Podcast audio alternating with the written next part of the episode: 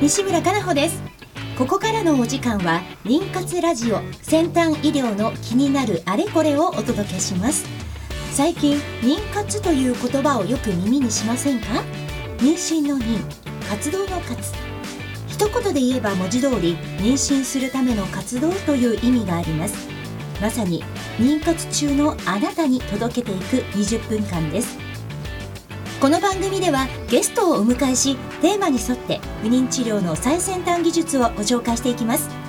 お話を進めていただくのはスペイン発の不妊治療を専門とした遺伝子検査会社アイジェノミクスジャパンの法人代表であり理学博士のアンディさんです。アンディさんよろしくお願いいたします。よろしくお願いします。今日はスタジオに株式会社ライフサーカス代表取締役の西部沙織さんと共同創業者の黒田智子さんにお越しいただいています。西部さん黒田さんよろしくお願いします。よろしくお願いします。今週のテーマは不妊治療の経験から創業にかけるまでの思いについてお話を伺います。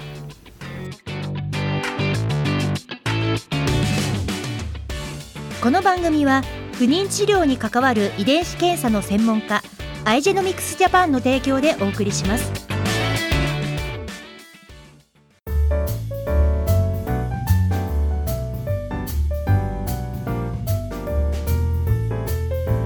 はスタジオに株式会社ライフサカス代表取締役の西部沙織さんと共同創業者の黒田智子さんにお越しいただいております。お二人ともよろしくお願いいたします。よろしくお願いします。アンディさんこのスタジオに女性三人がいるの。これ珍しいですねこの番組初めてですね。いつも男性が多い、ね、そう男性の先生方がゲストでね、はい、お越しいただく機会が多いので今日はでは女性のパワー三人で、はい、はい、ぜひよろしくお願いいたします。よろしくお願いします、まずはアンディさん、このアイジェノミクスのねあの会社とお二人とのつながりってどんなところなんですか？そうですね。あの一番最初にあの連絡いただいたのはあの西部さんからですね。そうです、えー、あの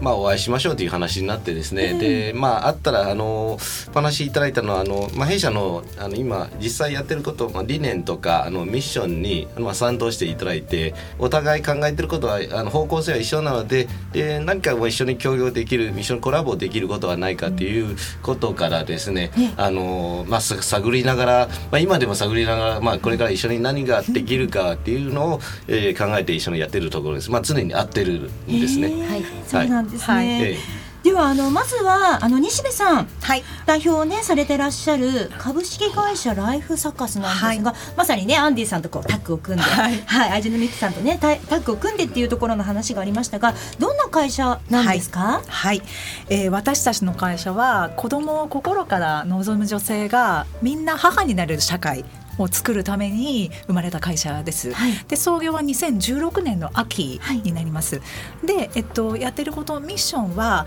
あの中でも一番切実に母になりたいということで、うん、妊活を頑張っている不妊治療当事者の応援をするために、えー、彼女たちをサポートする事業を展開しています。うんはい、で大きくやっていることは3つあります。はい、えー、1つは「うむ」というウェブメディアを運営しています。はい、でもう1つはえー、研修や講演を企業さん向けに届けています。研修はい、はい、で最後の3つ目が、えー、これからまさにリリースする当社のメイン事業になっていくんですが、はい、Go プレという不妊治療当事者向けのサポートアプリをリリースしていきます。この3つをやっている会社です。はい。はい。黒田さん、はい、あの共同創業者としてご活動だと思うんですけれども、はい、今研修企業に対するね、はい、あの研修っていう言葉が、はい、はい、あの西部さんからあったんですが、具体的にどんな研修なんですか？えっ、ー、とですね、あの私と西部二つあの二人ともあの非常にまあ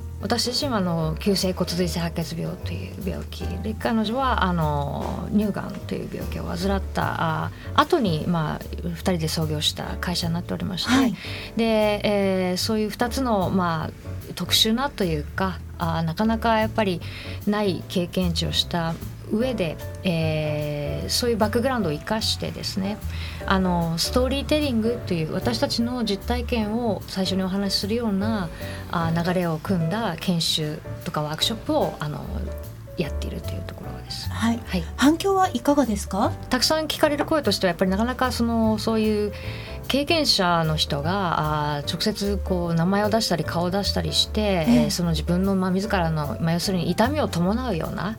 えー、経験を話すっていうところがなかなかないっていうところで、まあ、そういうお話を聞けてよかったですというようなふうにあのおっしゃってくださる方があの多いですね。はい、はい西部さん、はい、今ねあのお話お二人のまあ出会いのストーリー、はい、ここの最初に本当お二人が出会ったきっかけはどんなことなんですか、はい、はい、えっとそれがですね実は先ほど黒田も言いました通り、私たちともにがんサバイバーという経験を共有してるんですね。うんはい、で一番最初に会ったきっかけとしては私が2014年に乳がんが発覚するんですね。でまあ30代で女性でがんになるとした時にやっぱりまあ頼れる先というか相談できる先であのこの経験をリアルに分かち合える友達っていうのは当然ながらいないし、い、なかったんです。えー、で、えっと、ただまあ一人で闘病していてとても辛いとした時に、あの私の夫が、まあ、実はあなたより一回り先に同じくがんを経験して、うん、で今はあの、まあ、経過観察というか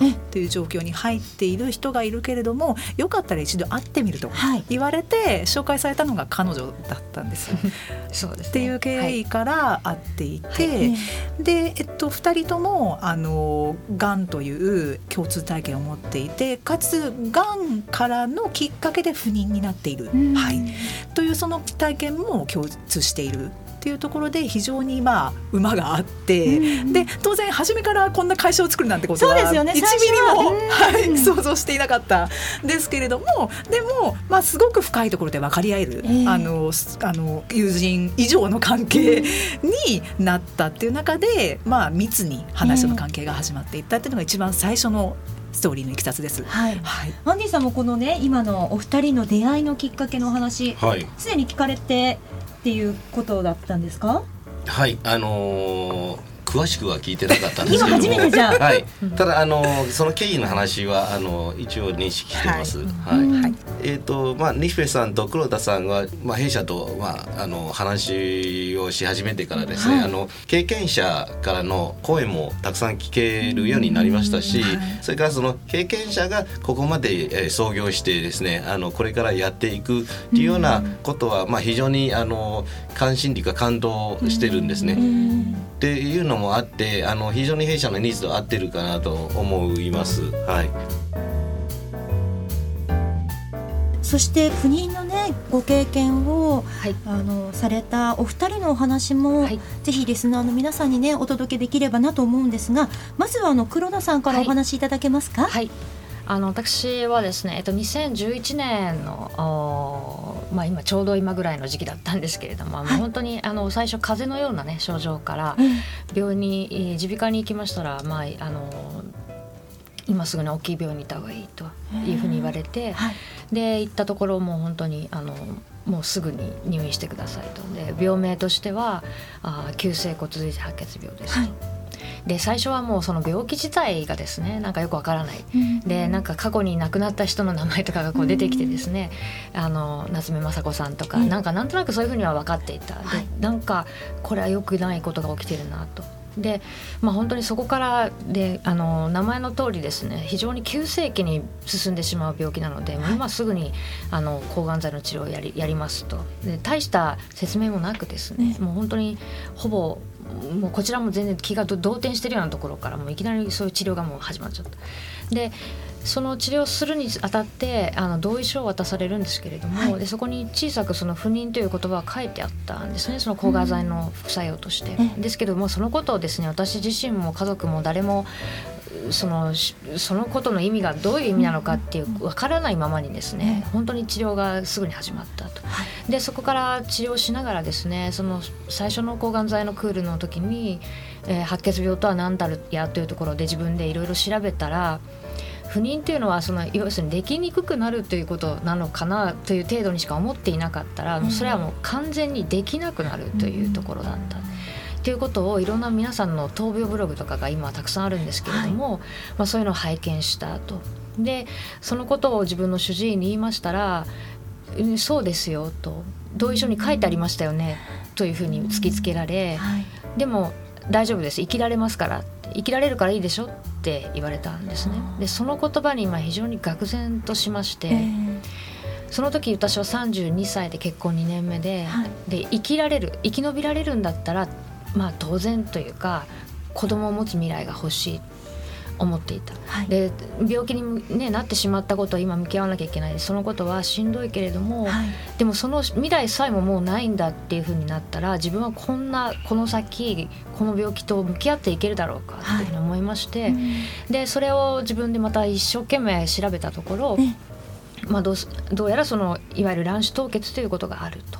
い。う情報を得ました、はい、それは2011年今から7年前なんでまだまだこんなに今よりもさらにその情報っていうのはなかった時代だったんですね。でですけどまあそれを突き詰めてもう自分でアポイントを取って、はい、で、まあ、治療の合間に行くことにななるんですけれども、まあ、というようなでまあそれ幸いして本当に本当に一つだけなんですけれども、まあ、受精卵として今保存をしているんですが、はい、まあ、そのことが非常にやっぱりその後の自分を支えるものになったんですね。はい、でまあ、というような非常にまあそういう自分自身が大変苦労したというところもあるしそれは情報がないことに苦労したのもあるし、なかなかそういうことが一般的じゃないような考え方であるところもやっぱりまだまだこう変える余地があるんだなという。はいでそれがきっかけになったというところですね。でそれでまああの西部と出会うことになりというふうにつながっていくんですけれども、はい、はい、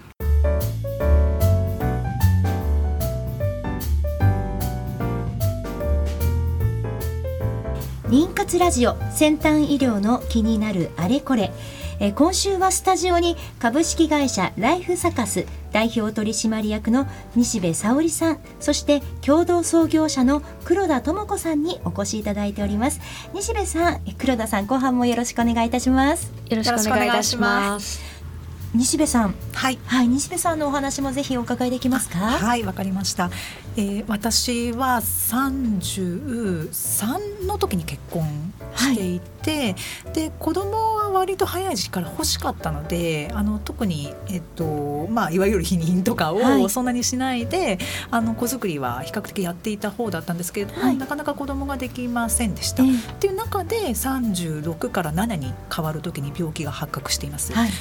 でそこから、まあ、当然時間がストップしてしまうと。あの妊活はまあ一旦止めなければいけない。という中で、はい、一旦は闘病に専念しそこから少し時間軸を半年ぐらい空けた後に主治医からあの、まあ、いろいろな経験経たけれども一旦治療の、まあ、山場は超えたので、まあ、もしよかったら、えー、いわゆる不妊治療の検査を受けてみるっていうふうに進めていただいたところで、え初めて門を叩いた、え不妊専門のクリニックのその初診の検査の場であなたが妊娠出産できる確率は10%以下でしょうっていうふうに宣告されたんですね。はい、はい、で、えっと、そこから、えー、あのがんの種類の部分で非常にその不妊治療との相性が悪い、はい、要はその不妊治療すること自体が、えー、がんの再発を促してしまうかもしれないという眼種だったってこともあって、はい、あまり正直主治医も含めて、不妊治療の先生も含めて、おすすめはされなかった。できればやらない方がいいと言われつつもダメ元で不妊治療をしてもいいよっていうギリギリの OK をもらったんですね。っていうところでそこから一気に不妊治療生活が幕を開けて、はい、えー、足掛け1年半半から2年弱ぐらいの不妊治療を行いました。で、えっと、結果として2016年。ちょうどその会社を設立した1週間後に妊娠が発覚しているんですけれどもなんでその双子の子供を育てているような感じでねってあの夫から揶揄されてるんですけれどもでそこから子供を育みつつ会社を育みつつって生活が始まって2017年去年の5月の末に第一子を授かっています。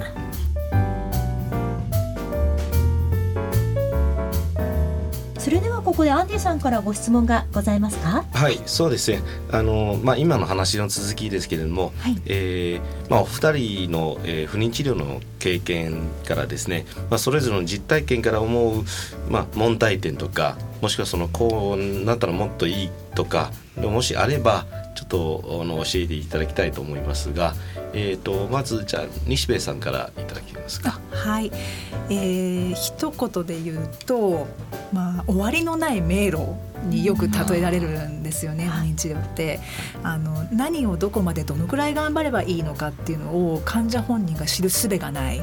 うんその、はい、もちろん標準治療は存在するんですけれども、はい、でも本人が手がかりにできるパラメーターっていうのが存在しない、うん、のでで当然ドクターも忙しいし、はい、毎回毎回事細かに時間を取って相談するってこともできない、ね、はい、なのでそのよりどころがない。で何を信じていいかわからない、でいつ終わるかもわからないっていう、このままならなさっていうのが一番の課題であり、私たちがあの、まあ、そのためにそのサポートがしたいがために会社を作ったって言っても過言ではない部分だなと思っています。はい、はい、で、えー、黒田さんもはい、はい、あのそうですね、えっと、そういうところもありますし私は何よりやっぱり自分の、まあ、病気とかそれを通じて一番思うのは、まあ、その何かなんて言うんでしょうそういう状況に陥ってもですねでその人生でやっぱり思い通りにいかないとか予期せぬことは起こって、えー、なかなか前に進めないような気持ちになる時あるんですけれども、はい、まあでもやっぱりその必ず道というのはあってあるいは選択肢というのは生み出していけるで実は自分が思ってる以上にその選択肢っていうのはたくさんあるんだっていうところを、はい、あのいつも心に置いてこの仕事をさせていただいてるんですけどもやっぱりそういうところを大事に考えたいなというふうに思っています。はい、これは本当にあのあの経験者からの声なんですね、うん、まあ、我々も知らなかったし、はい、まあ、ドクターの方々もおそらく、まあ、実際聞いてない方が多いかもわからないですね。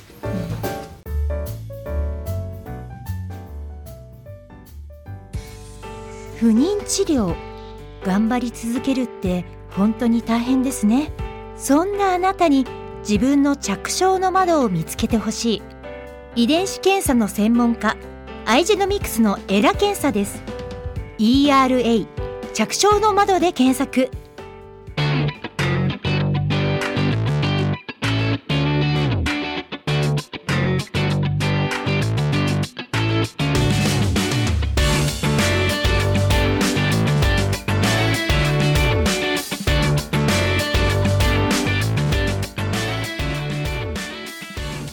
お時間となりました、え株式会社ライフサカス代表取締役の西部沙織さんと共同創業者の黒田智子さんとお話進めてまいりました。あの先ほどねお話があったんですが GoPlay というアプリそれから研修やあと UM というウェブがあるというふうにお話が伺ったんですが、はい、このご紹介をぜひ最後に一言いただけますか？西部さん。はいありがとうございます、えー、UM というメディアでサブタイトルで不妊産む産まないに向き合う、えー、ウェブメディアっていうのがついていて、えー、主に不妊治療の経験を経た方の、えー、人生のストーリーをすべて実名顔出しで語っていただいているサイトです。で、えっと、www ウムメディア .jp でご覧いただけるのでよかったら見てください。ありがとうございます。そしてあの来週は不妊治療応援アプリ Go プレというこちらのアプリについてもお話伺いたいと思いますので、えー、西部さん黒田さん来週もよろしくお願いいたしますよろしくお願いします